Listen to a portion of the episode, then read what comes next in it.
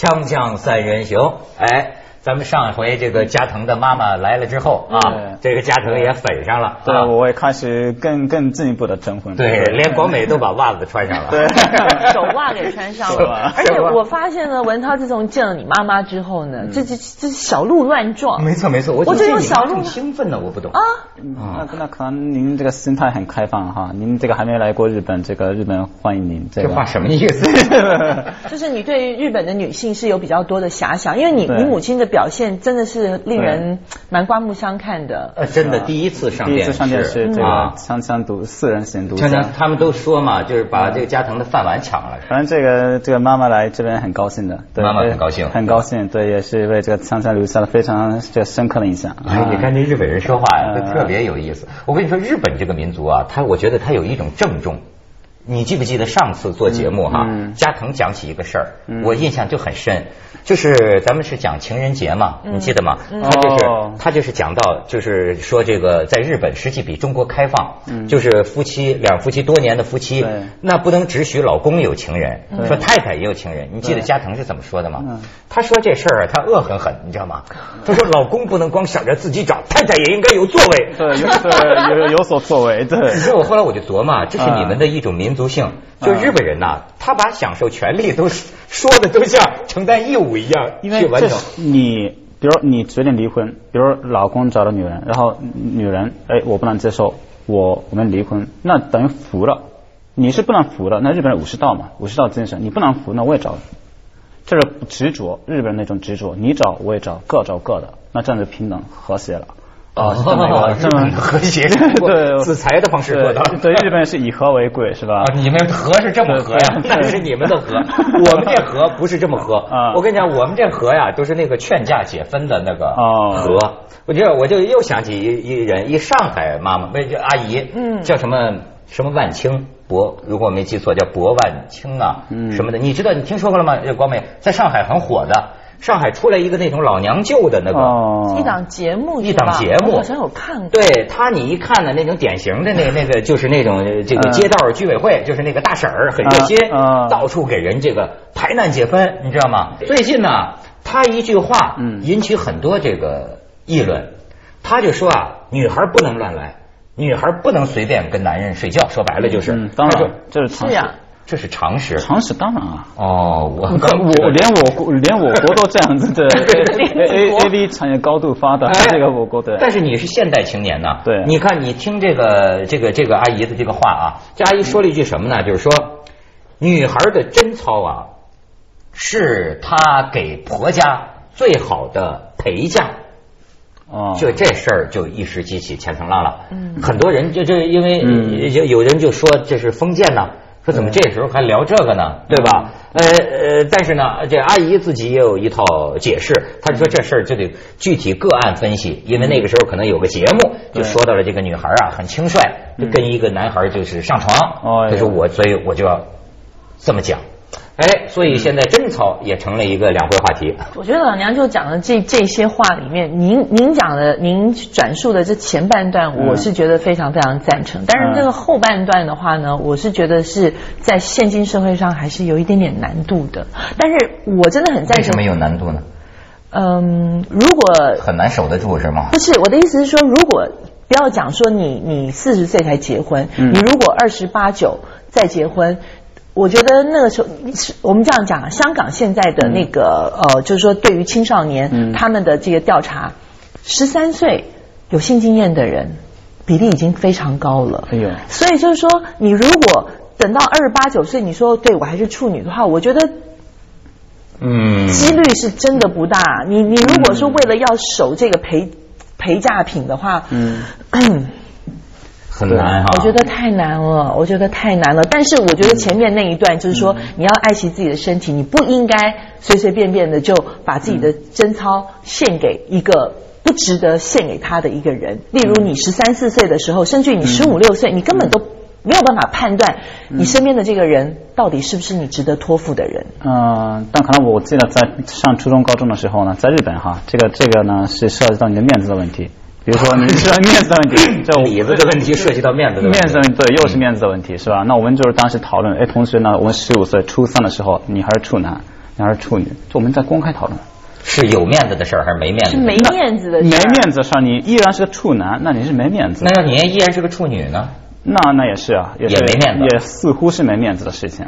哦所以说这个呢是涉及到很多就是说连锁效应。那就是说，那我是处男处女，这本身是个人的选择，是吧？你是在那个那个这献给什么人，这是你自己决定。而且这个人，我个人认为他的过程最好是封闭的。我觉得你这个话是前后矛盾了。你觉得这个东西是封闭而且隐私的，但事实上你们又好像为了要要得到所谓的面子上的光荣才去做这件事情，你不就是为了要拿出去公开跟讨论吗？那你又说日本是直与刀，永远是矛盾的。举与刀，直与刀，哦呃，两个极端。日本人就是两个极端，既开放又封闭，既外向又内向，保守，所以这是个日本人的特点。还真的是，他就是对立两极的矛盾啊。对所以到今天这个经济上也起不来，是吧？有关系吗但是啊，什么叫贞操？这也挺有意思。嗯。嗯。你知道，你一方说你说现在开放了哈，对。可是我最近看见一个社会新闻，我就觉得也有意思，它就成行成市。嗯。说这还是我们河北的 河北嗯景行县的一个医院，嗯。我们有个老老翁啊，老头啊，啊。七十多岁，脑溢血了。到医院，嗯然后出院的时候一看这个收费单呢，说 老头做了处女膜修复术，三百三十块钱。哎呦老头说：“ 我这这哪跟哪儿啊？哎呦说处女膜修复术。嗯，当然，当然，就是由此这个他们一聊啊，就骂这个中国医院乱收费。嗯但是其实呢，我咱们就平心而论，也嗯医院也别骂医院，对这个东西啊，就是说。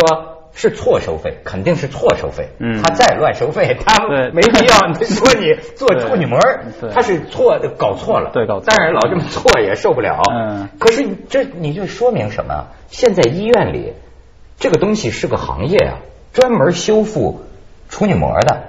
什么人有这个需要？有这么大的需要，以至于医院有个明确的收费项目。看来很多女的做这个啊，我是说这个，嗯日本有这行当吗？我没有听说过，而且什么处女上修什么肺，这我都是第一次听说的。呃，我至少知道一个，在中南某某省就知道有一个，但是咱不能侮辱这些个患者啊，对或者是什么，但是我看那个报道呢，就是有一些个色情业的，嗯性产业的女的。他们去做，哎呦，我觉得也挺辛苦的这玩意儿，因为他卖就是卖这个膜，啊。卖这个膜，比如说他可能就五千块钱，叫什么？破处啊，什么就五千块钱，所以就循环的挣这个钱啊，你知道吗？做了破，这个 做就对循循环经济哈，这这个这循环经济没错，对循环循环经济，对，可能在日本，比如一些歌舞伎町啊，有一些地方可能有类似的这么一个产业，是吧？但这不公开的。我从而且这个在在日本这个看别人的这个清单，在在医院里看了什么病，这是非常不好的事情。嗯所以就是说，一般不可能在这么一个公开的讨论，不可能像中国如此的是吧？这个开放性的讨论这个问题。对，至少我是不太能够接受 面对这么一个，我说刚刚刚开始我也非常的恶心。刚刚你说这个问题，那我再跟你说一个，啊就是说你说那个歌舞伎厅哈，啊。歌舞伎厅呢这事儿啊，还是我们中国人民呢，说实在的，跟日本人学的，啊。但是学了之后啊，把它中国化了。我跟你讲，也是发生在中南某地，这都是这个报纸上登登出来的新闻，不是我编的，嗯太绝了。我跟你说，法院都没办法，说有人举报，嗯这人开妓院，好就去抓去了，你知道吗？就是卖淫嘛，卖淫场所嘛。他去 一看发现没有妓女，哎，但是你知道他卖的是什么吗？一进去一看，明码标价的，你要跟巩俐睡两百块钱，你要跟那个二线女明星一百块钱，什么巩俐啊、章子怡啊、赵薇啊、什么范冰冰嗯都有。好，交了钱之后一进去呢，是个那个橡皮娃娃，就是那个充气娃娃，你知道什么叫那个东西吗？嗯，哦，也是日本的产物吧？日本 日本的产物啊这是日本产物，就是说啊，你知道吗？有它有有有有各种各样的哦日本的 AV 女郎，真人倒模。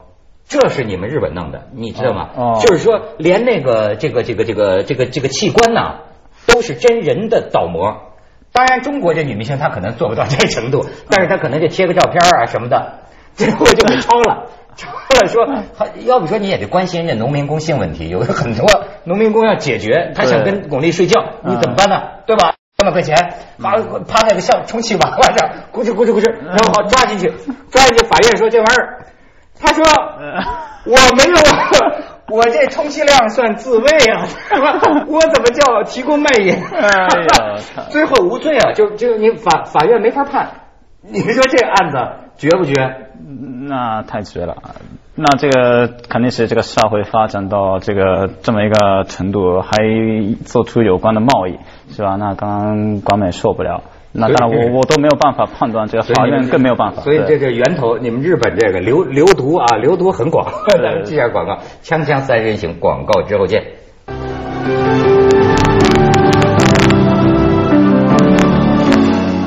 啊，这光美我忘说了，听说这个充气娃娃这个美女明星的名字我记得不是很准啊，也可能有你我漏了。他 这样子太不厚道了吧？他这样子还只是一个充气娃娃，还收人家那么多钱，他干脆直接卖充气娃娃，不就结了吗？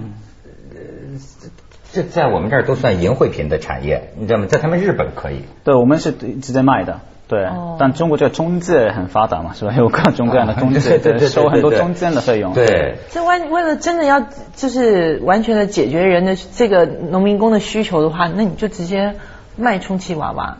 你这样论次卖的，我觉得太贵了吧？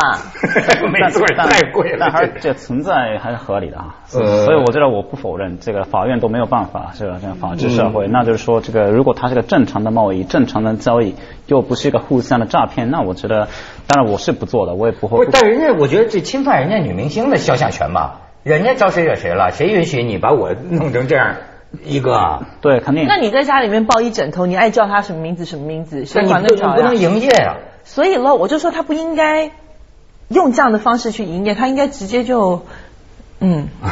广美更是慈善是吧？广美更哎，咱们就不说这个，我就是说哎。就是咱讨论这个问题，说这个这个这个所谓贞操啊，其实你觉不觉得？就刚刚才我们讲的这个事啊，我都觉得就说，呃，你贞操是寄托在一个具体的一个物理的物质的器官上，还是一种精神上的一种贞操？嗯，这个啊挺有意思啊。老娘舅的这个叫博博博博博博博博万清嘛，这这女的。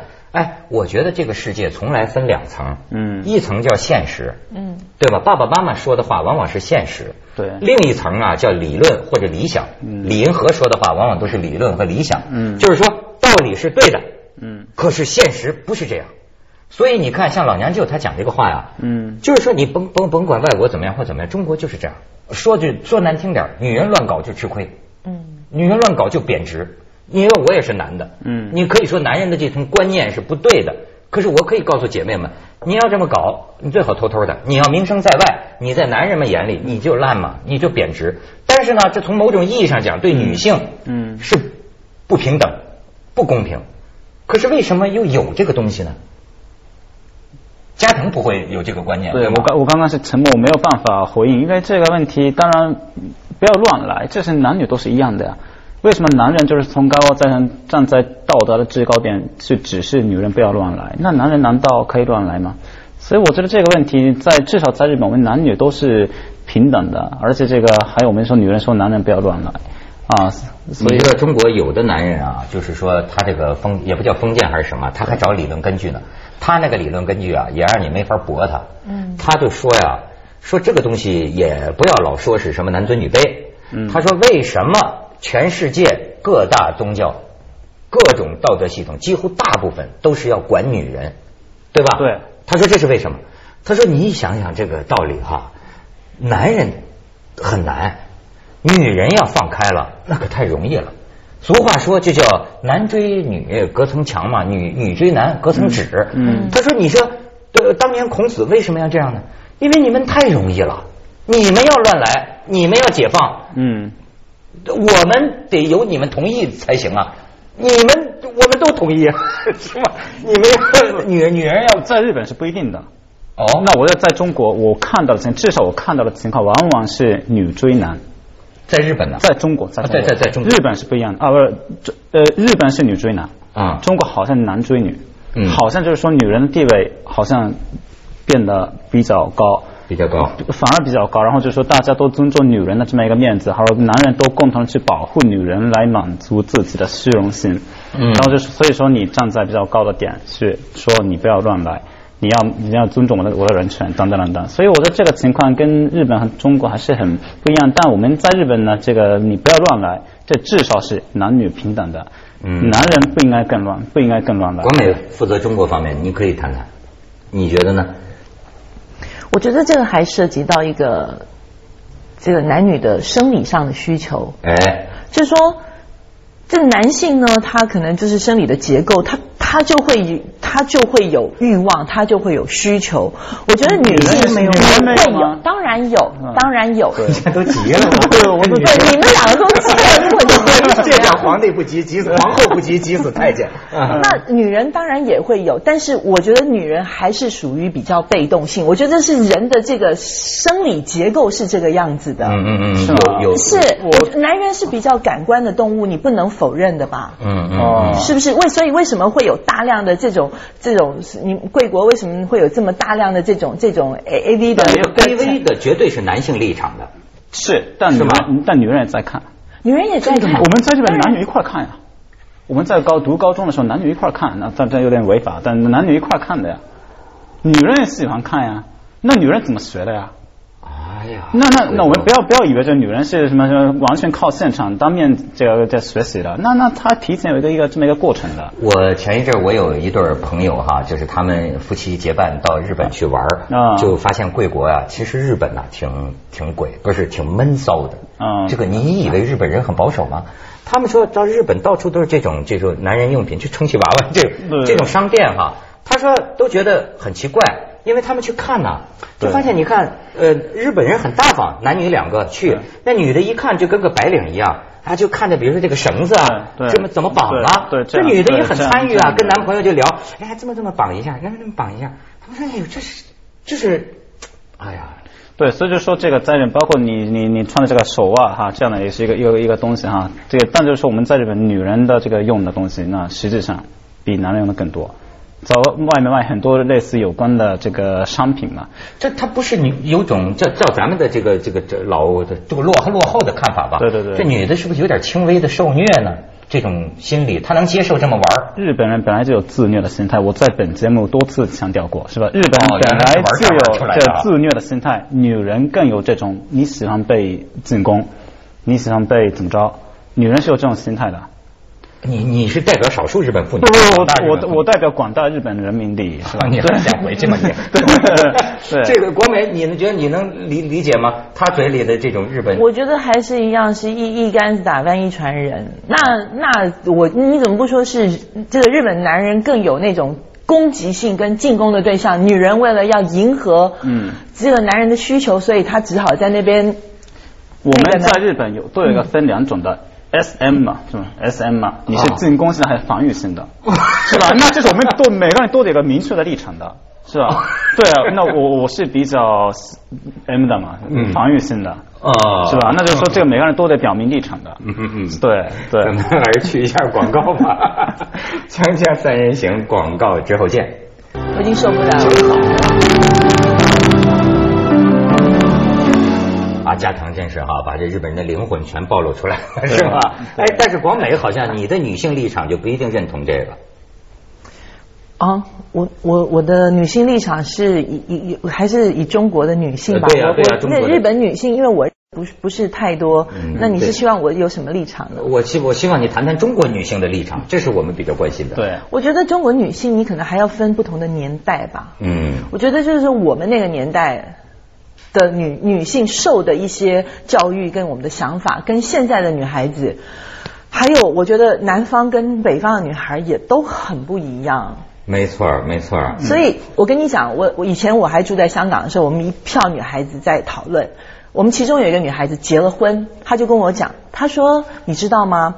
我我如果说是上海跟北京两个地方的话，我宁可让我老公到上海去出差，我一定不愿意让我老公到北京去出差。为什么呢？为什么？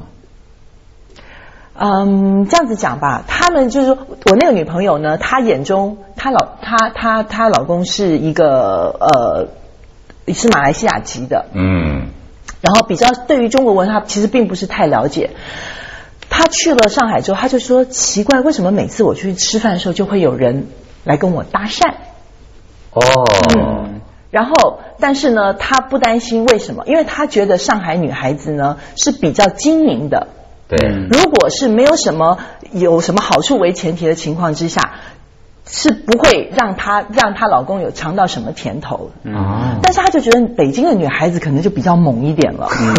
哦，啊，就可能就不需要，就是女孩子呃，北京女孩子可能又比较大情大性一点，觉得说，哎，我如果欣赏你的话呢，又你又有才，可能外形什么的都挺好，她不需要有什么利益前提。嗯，这个这个，所以这这这是各花入各眼。我一个台湾的男人的一个朋友，先后在上海、北京跟我讲，在在我们朋友当中很著名的段子。他说呀，说这个上海女孩呢要你的钱，说北京女孩呢她不要你的钱，她要你的命。但是这个我跟你说，就是各花入各眼，人跟人啊，就是呃特别的不一样。你比如说，你说这个女的对不同的看法，最近说那个著名的那个木子美，木子美好家伙，那我跟你说，木子美写的那个东西，其实挺女性立场的。她的结果就是男人看了都有点颓啊。嗯，她就是说这个省的男人在床上什么样，那个省的男人在床上什么样。对呃，就评点这个这个，感觉就是玩男人的这么一个，就是评点男人的性表现。对啊，像这个所以我觉得最逗的就是说，他学这个安徽这个口音，说这安徽这个男 男男他说的啊，嗯安徽男人呢像个监工似的，自己也不费劲，光看着你忙活，等你累趴下的时候才知道问你一句。你肿么了？肿么了？安徽方言这个种子，安徽发言口音你肿么了？你肿对？对，我觉得我我知道这个这个这个人哈，现在在日本，我们在中国生活的这个日本男人出差的，包括在这里住住在这里工作的哈，他们有一个很比较广泛的讨论，我们很有必要把他的话翻译成日文。哦，真的。那那中国呢，各各地有各地的特特点，包括女性的什么长相，包括她的价值观、观念等等。那就是说呢，现在很多日本人到什么北方、南方、什么内地、四川都出差多嘛，那他们现在很多剩男来到这边这个征婚，所以你看，现在的这个世界啊，我们必须有这个大的眼光，这是个多么复杂的价值观并存。老娘舅的价值观也很实实在在，对。还有木子美，是吧？还有日本，还有对对对。还有广美、台湾，对。好像就是大家这个各行其事啊。接着下来为您播出《珍宝总动员》。最好是不要有立场，还有就是比较抱着开放的心态去接受这样的话，对，比较好。